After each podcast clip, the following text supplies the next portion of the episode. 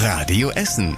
Der Tag in fünf Minuten. Am 26. November mit Martin Kelz. Hallo am Donnerstag zu unserem Podcast. Die große Diskussion läuft. Die Corona-Regeln werden ab Dienstag nochmal verschärft. Dann dürfen sich maximal fünf Menschen aus zwei Haushalten treffen.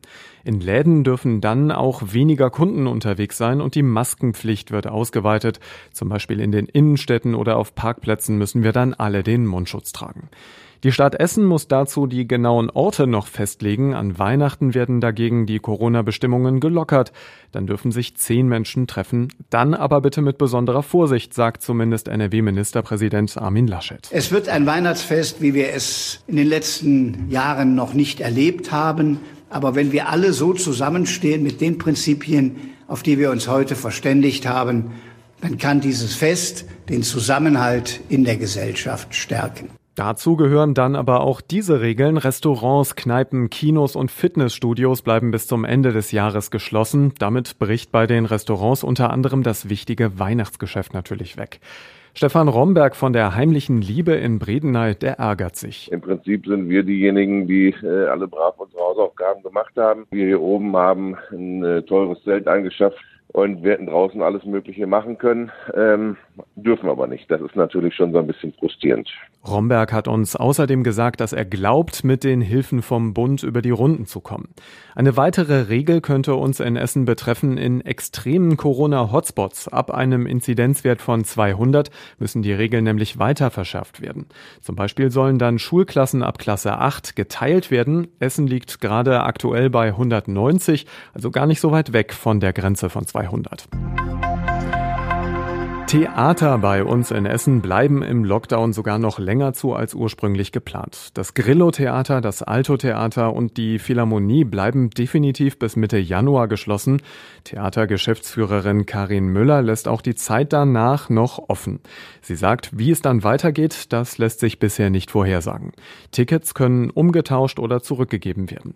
Das Volkwang-Museum nutzt aber die Corona-Pause, um sich digitaler aufzustellen. Die Sammlung ist größtenteils jetzt online zu sehen. Es gibt Beiträge zu mehr als 80.000 Bildern, zu Fotos und Statuen aus dem Museum. Außerdem kann man am Computer durch das Museum laufen und sich hunderte Bilder in extrem hoher Auflösung angucken.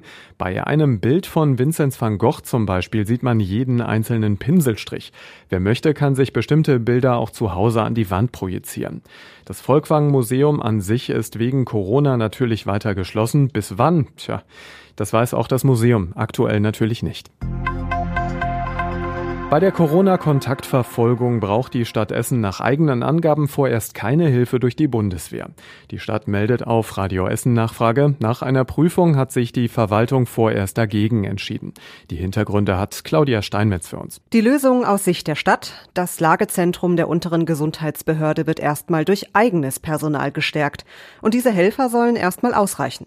Am Wochenende hat es Gespräche der Stadt Essen mit anderen Städten gegeben, um dabei zu schauen, wie genau Soldaten eingesetzt werden könnten. Wegen der hohen Corona-Fallzahlen stoßen nämlich viele Städte an ihre Grenzen, wenn sie versuchen, die Kontaktketten von Infizierten noch aufzuschlüsseln. Wer sich schon seit Wochen an die Corona-Regeln immer hält, der braucht mehr Lob. Das fordert so der Chef der Uniklinik Essen, Dr. Jochen Werner. Und er warnt vor einer Frustration der Menschen durch eben immer neue Vorschriften.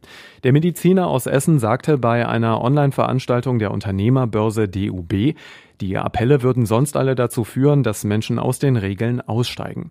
Werner sagt außerdem, angesichts der über 400 Corona-Toten an einem Tag in Deutschland sei jetzt eine neue Stufe erreicht. Aktuell werden an der Uniklinik in Holsterhausen mehr als 130 Corona-Patienten behandelt. Und das war überregional wichtig. Patientenschützer Brisch fürchtet steigende Infektionszahlen durch die geplante Lockerung der Corona-Beschränkungen zu Weihnachten.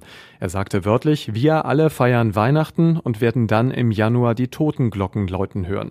Und die EU-Kommission warnt vor Internetbetrug bei Corona-Hilfen. Es geht um E-Mails mit gefälschten Antragsformularen für eine angebliche Überbrückungshilfe. Betrüger wollen damit sensible Daten abgreifen, heißt es. Und zum Schluss der Blick aufs Wetter. Heute Abend bleibt es bei uns in der Stadt trocken, kühle Temperaturen dazu um die 6 Grad in Steele und Heisingen. Morgen gibt es dann Nebel bei uns in Essen, dicke Wolken, dazu trocken bis 9 Grad, am Wochenende dann auch wieder etwas Sonne. Habt einen schönen, entspannten Feierabend an diesem Donnerstag. Unsere nächsten Nachrichten aus Essen für Essen gibt es ab 6 Uhr wieder hier bei Radio Essen. Bis später. Das war der Tag in fünf Minuten. Diesen und alle weiteren Radio Essen Podcasts findet ihr auf radioessen.de und überall da, wo es Podcasts gibt.